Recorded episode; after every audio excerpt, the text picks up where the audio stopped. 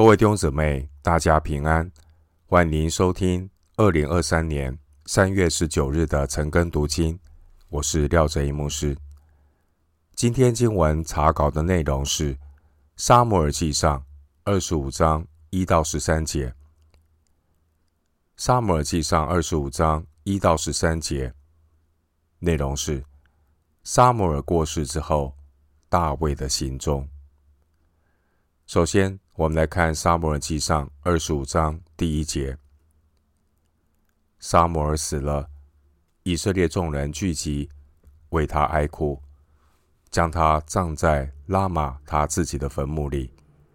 大卫起身，下到巴兰的旷野。上一章记载扫罗王对大卫的逼迫，暂时的歇手，而这章的经文。记载着大卫在其他方面所面对的困难。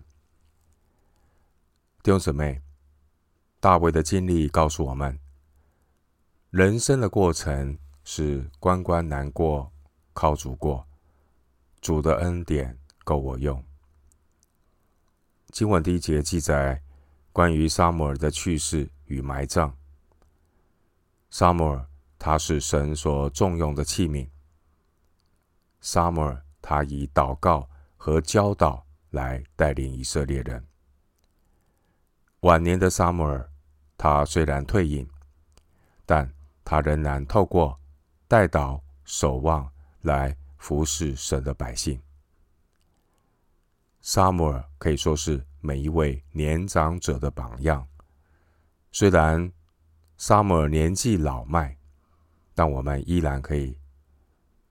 如同沙姆尔一样，以祷告来服侍神。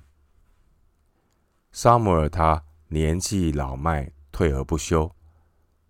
他在老年的时候，他仍然培养人才，带领一般的先知。在撒母记上的第十九章第二十节，当年以色列人厌弃撒母耳的带领，他们。按照人的意识立扫罗作王，也带来了很多的问题。以色列人为自己立王，他们也因此尝到不顺服神的苦果。圣经没有记载晚年的撒母耳，晚年的撒母耳默默无闻，这也给我们一些反思：一个人要如何的度过晚年？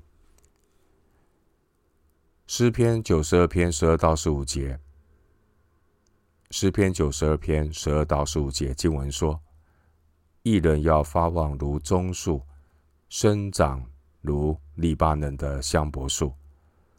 他们栽于耶和华的殿中，发旺在我们神的院里。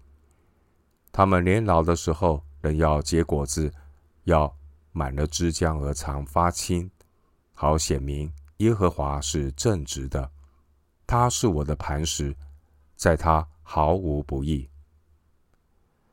弟兄姐妹，神的儿女在年老体衰之前，要好好培养每一天在基督里亲近神的好习惯，因为一生的果效是由心发出。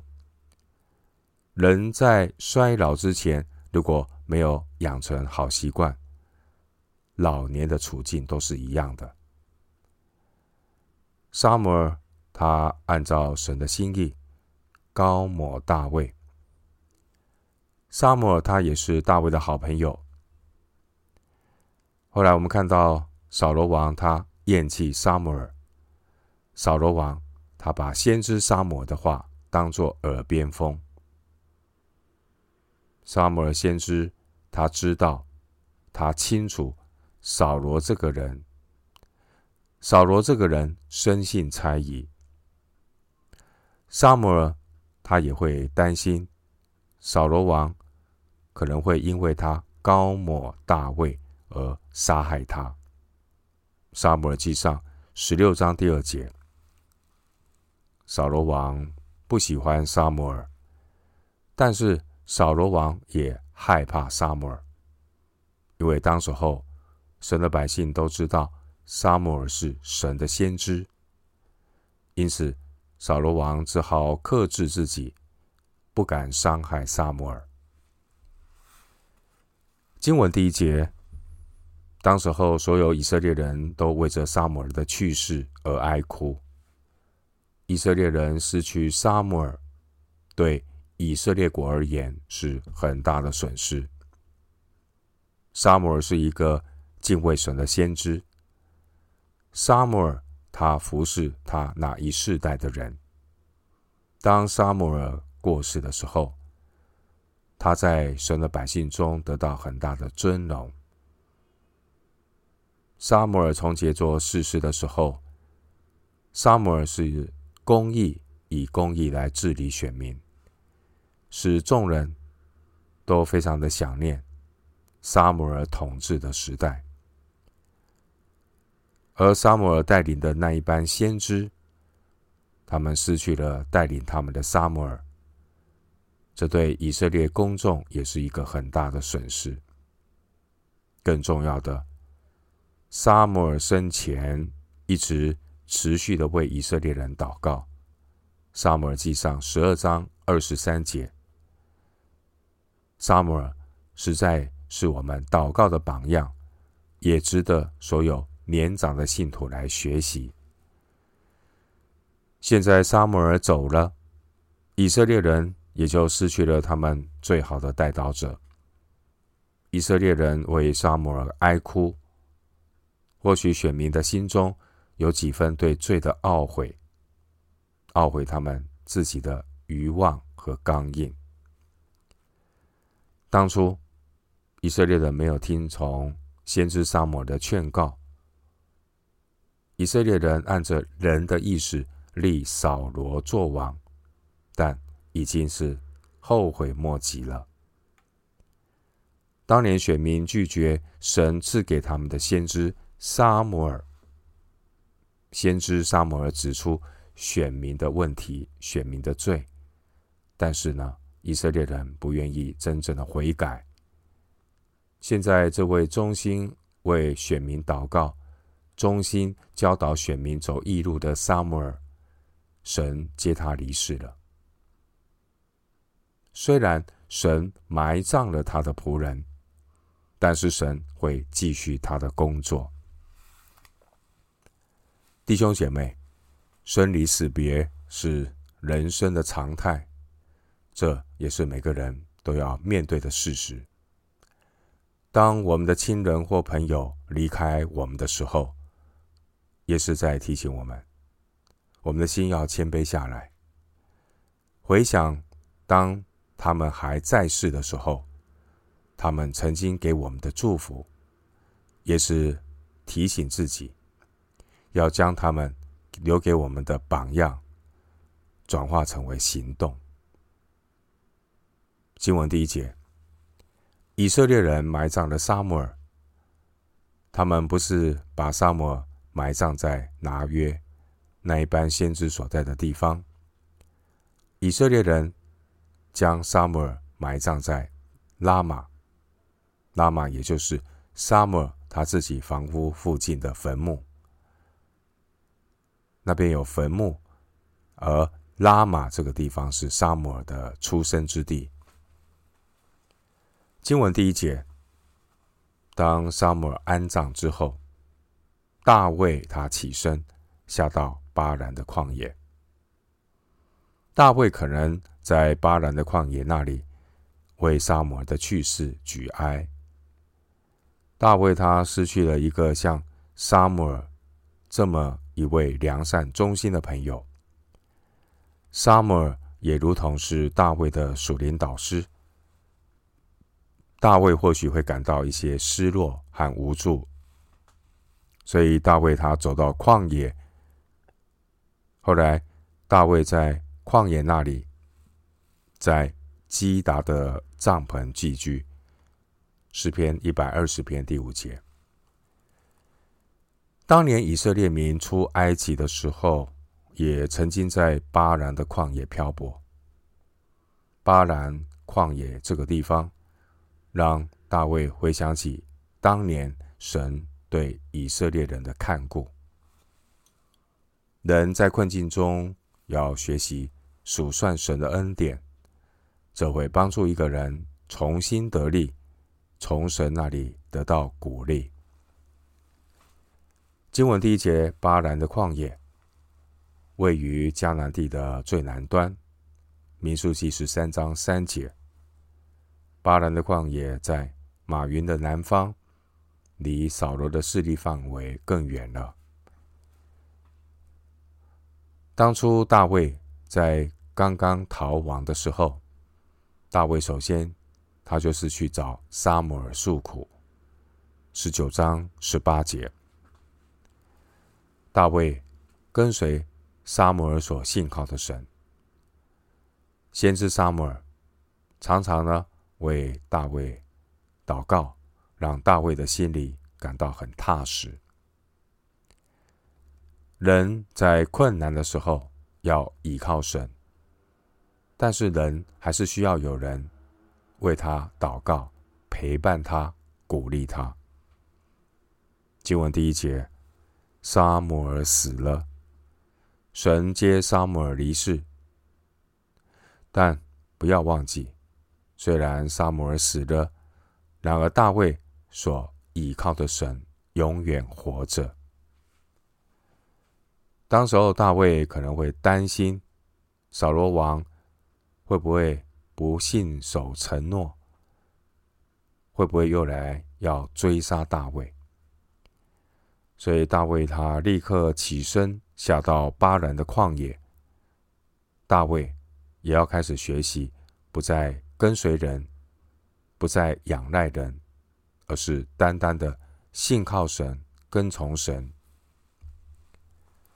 回到今天的经文，《撒母耳记上》二十五章二到三节，在马云有一个人，他的产业在加密，是一个大富户，有三千绵羊，一千山羊，他正在加密剪羊毛。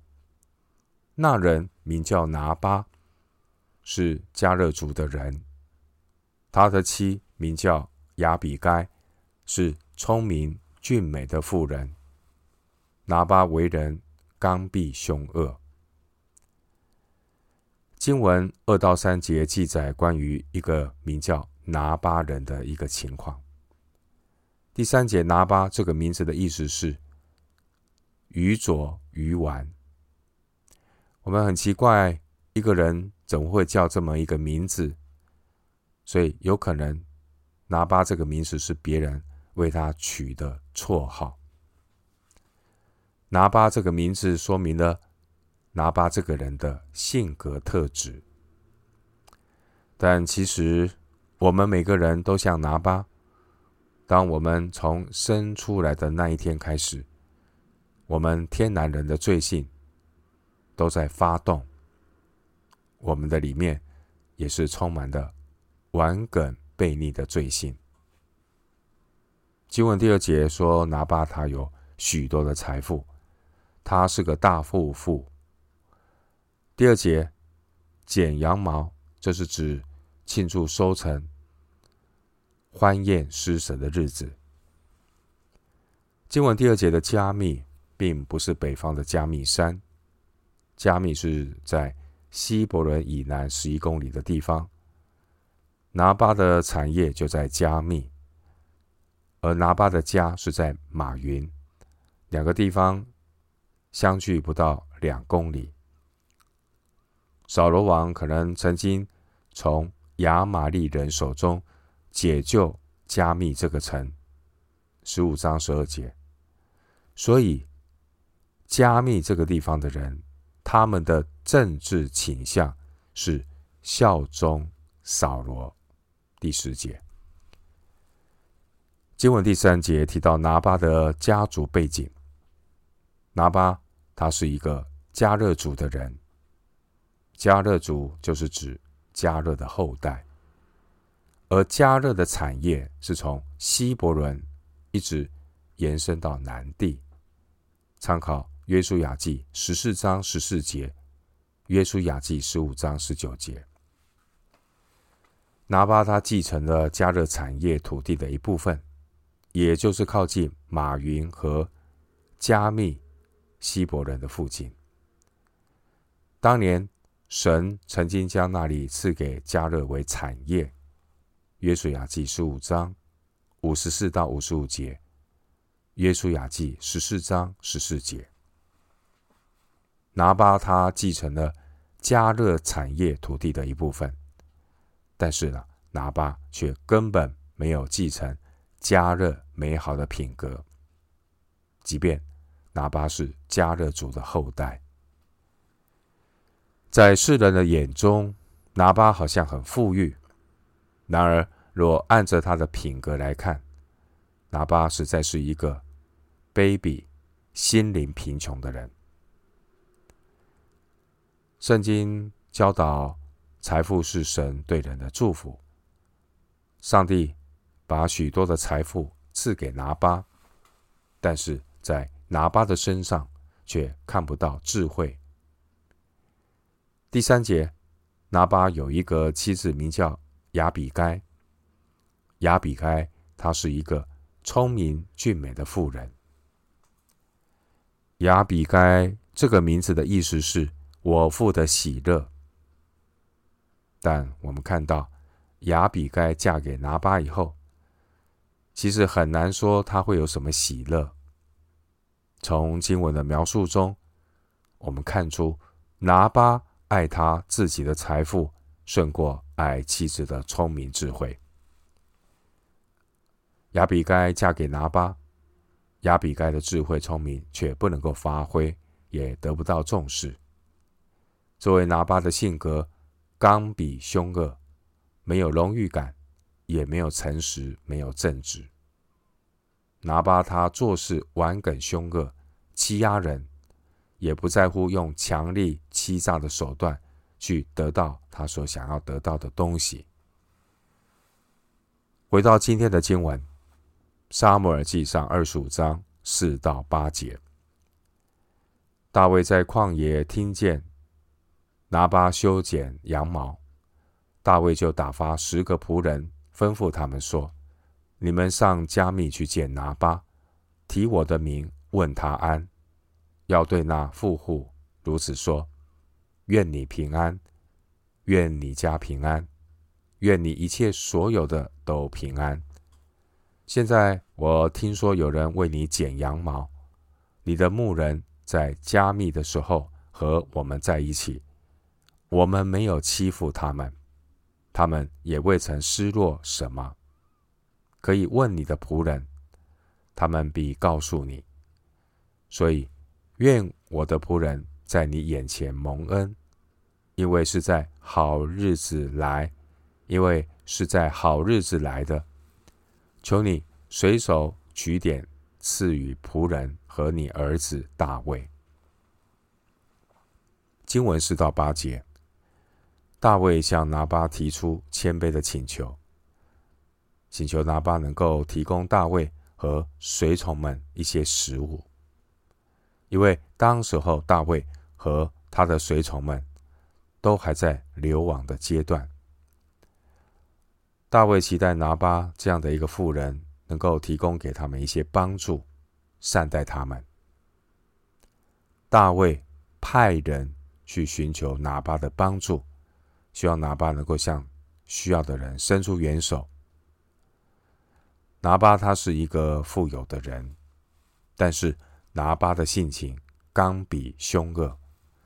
加上政治立场可能比较支持扫罗，因此大卫的求助可能是困难重重。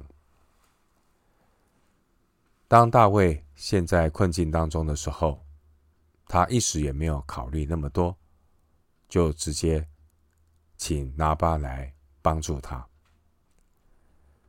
在撒母耳记上二十一章有记载到，大卫。逃亡的初期，曾经向挪伯祭司亚西米勒索取食物。当时候，亚西米勒也愿意伸手帮忙。现在，大卫必须向拿巴这样一个吝啬的人请求帮助。弟兄姐妹，人生就像这样，总会碰到形形色色的人。我们不必，也不能期待每个人都会像亚西米勒一样的好心，因为人生当中也有可能会遇到像拿巴这样的人。这是大卫要学习的功课，也是我们要学习的功课。大卫派人去找拿巴的时机，正是丰收庆祝剪羊毛的时间。如果大卫是在别的时间去找拿巴，拿巴很可能会推说自己没有多余的物品。但现在是收成的时间，拿巴就没有借口推辞，因为剪羊毛的时间常常也是丰收筵席的时候。羊毛在迦南地是一个重要的商品。经文五到八节，大卫让人去找拿巴，向拿巴表示尊敬与问安。经文五到八节，大卫吩咐十个仆人向拿巴问候。大卫告诉他的仆人们，当他们到拿巴那里的时候，可以提大卫的名字，代为转告大卫对拿巴的问安。除了问候拿巴个人和家人的平安，大卫也强调他们与拿巴的牧人们都和平相处。大卫的人马并没有侵犯他们，这是要强调大卫的诚意。经文第八节，大卫称自己是拿巴的儿子大卫，这样的一个说法。其实是大卫的尊敬和礼貌，毕竟拿巴也有一定的年纪了，拿巴他需要被尊重，因此呢，大卫就尊敬拿巴，像尊敬父亲一样。当然，大卫也希望拿巴能够好像一个父亲一样来恩待大卫。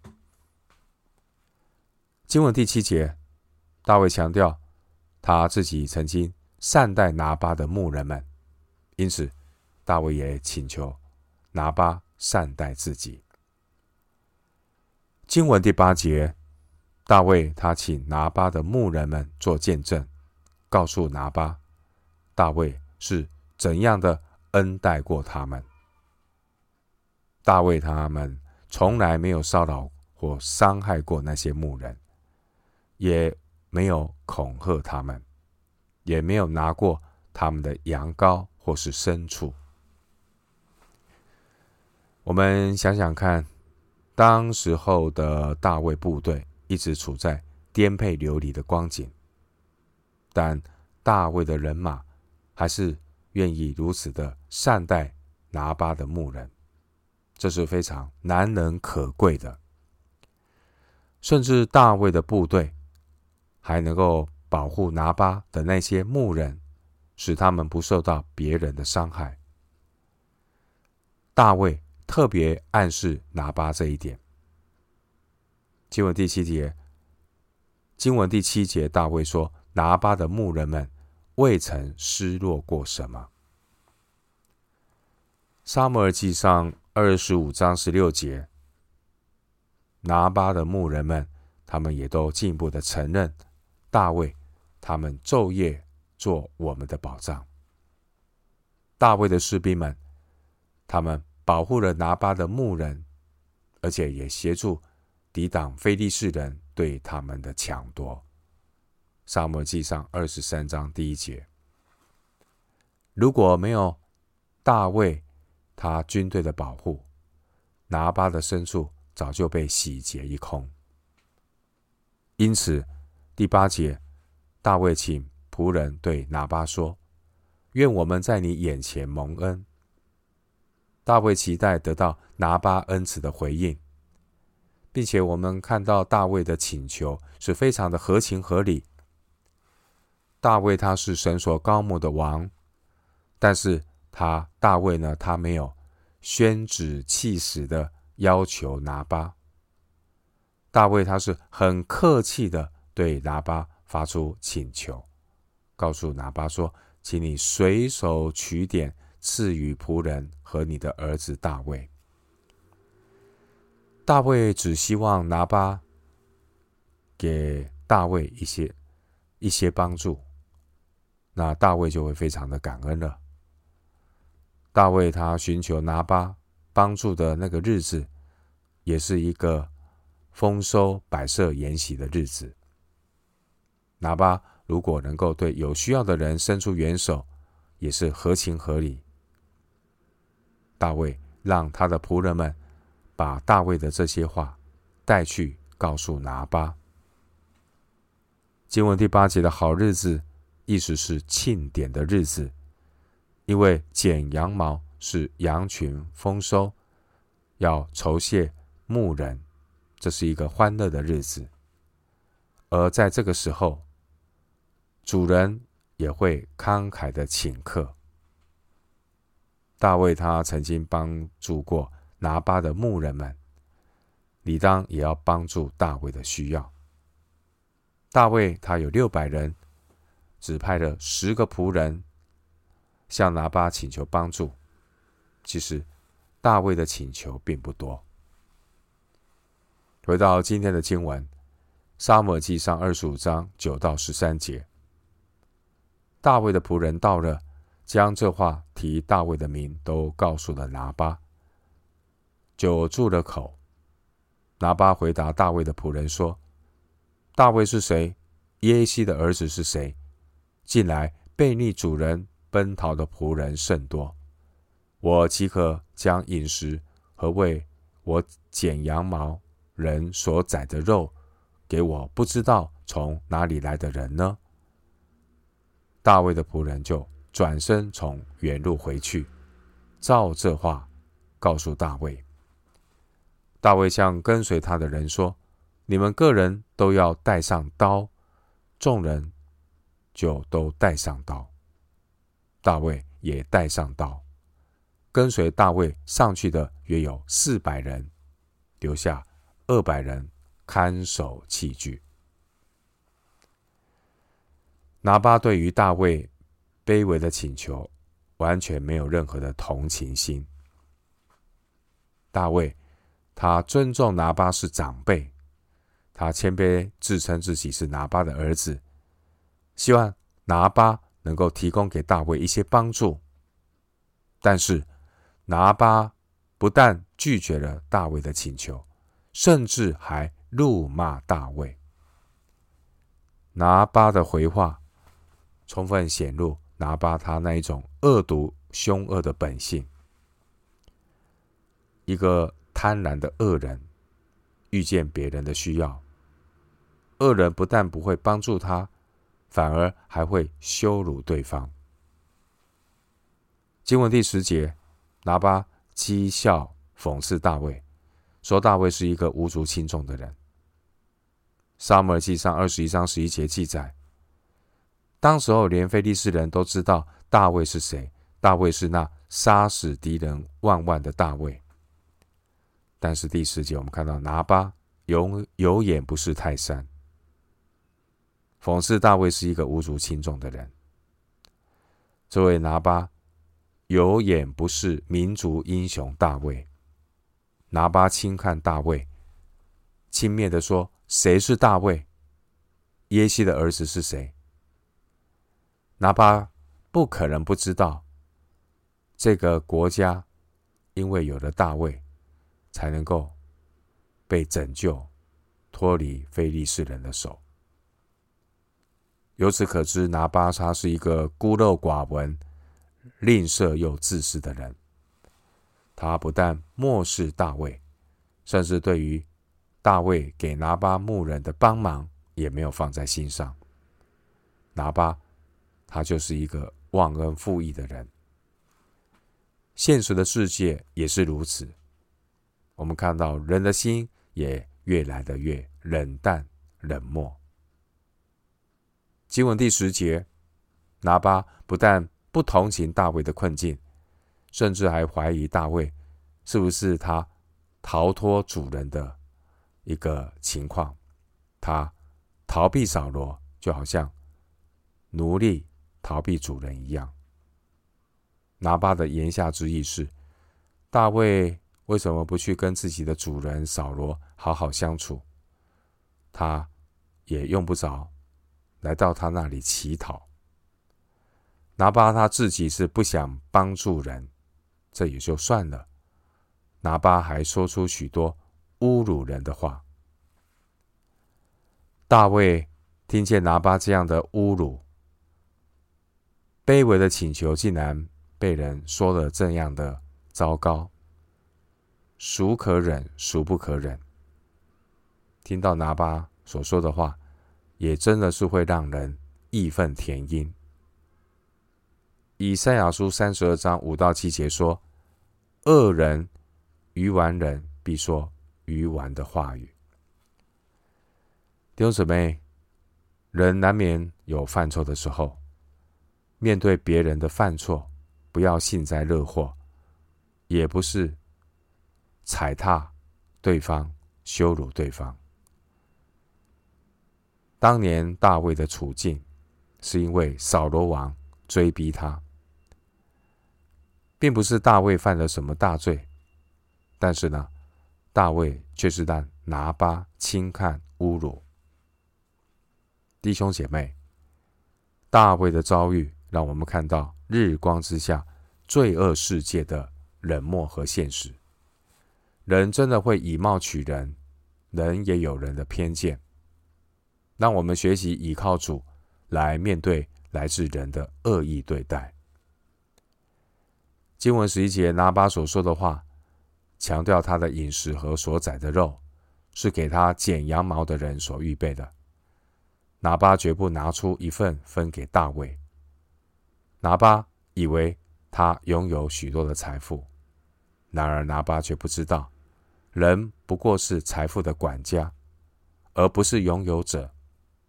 但这位拿巴很狂妄，他以为他就是财富的所有者。他想怎么用就怎么用，这种错误的价值观误导拿巴，真的以为身外之物都是他的，他就可以为所欲为。这是我们常常会有的一种根深蒂固的错误，就是以为自己是财物的绝对主人，以为自己可以对属于自己的东西。随己意的处置，弟兄姊妹，我们并不是时间、金钱、财物、恩赐的主人，我们只是管家。我们要谨慎的使用、支配上帝托付给我们的财物，遵从神的旨意。我们要牢记，我们现在所拥有的这些财物，并非是我们自己的，因为一切的恩赐，包括时间。都是神交托我们来管理使用，我们只是财富、恩赐、时间的管家，而所有恩赐、财物唯一的主人，就是我们在天上的父。路加福音十六章十二节说：“倘若你们在别人的东西上不忠心，谁还把你们自己的东西给你们呢？”我们不必。为神托付给我们的身外之物夸口，更不可以像是一个恶管家一样为所欲为。